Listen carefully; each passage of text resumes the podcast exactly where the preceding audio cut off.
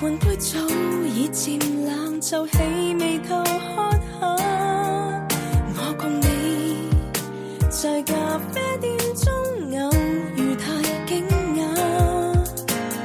还谈到天昏与地暗，未来和昨日。你没炎炎夏日，与朋友点一杯加满冰块的红茶，坐在咖啡厅里。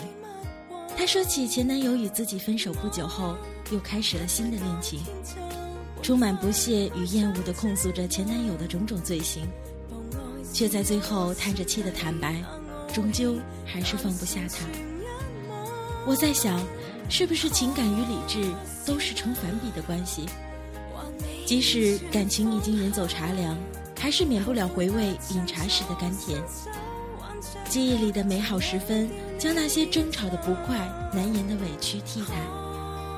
是非对错、标准原则，是不是都不那么重要？这里是 NG 莫西为你带来的荒岛晚安，晚安曲《红茶一冷》，通过荒岛网络电台送给你。愿你今夜好眠，晚安。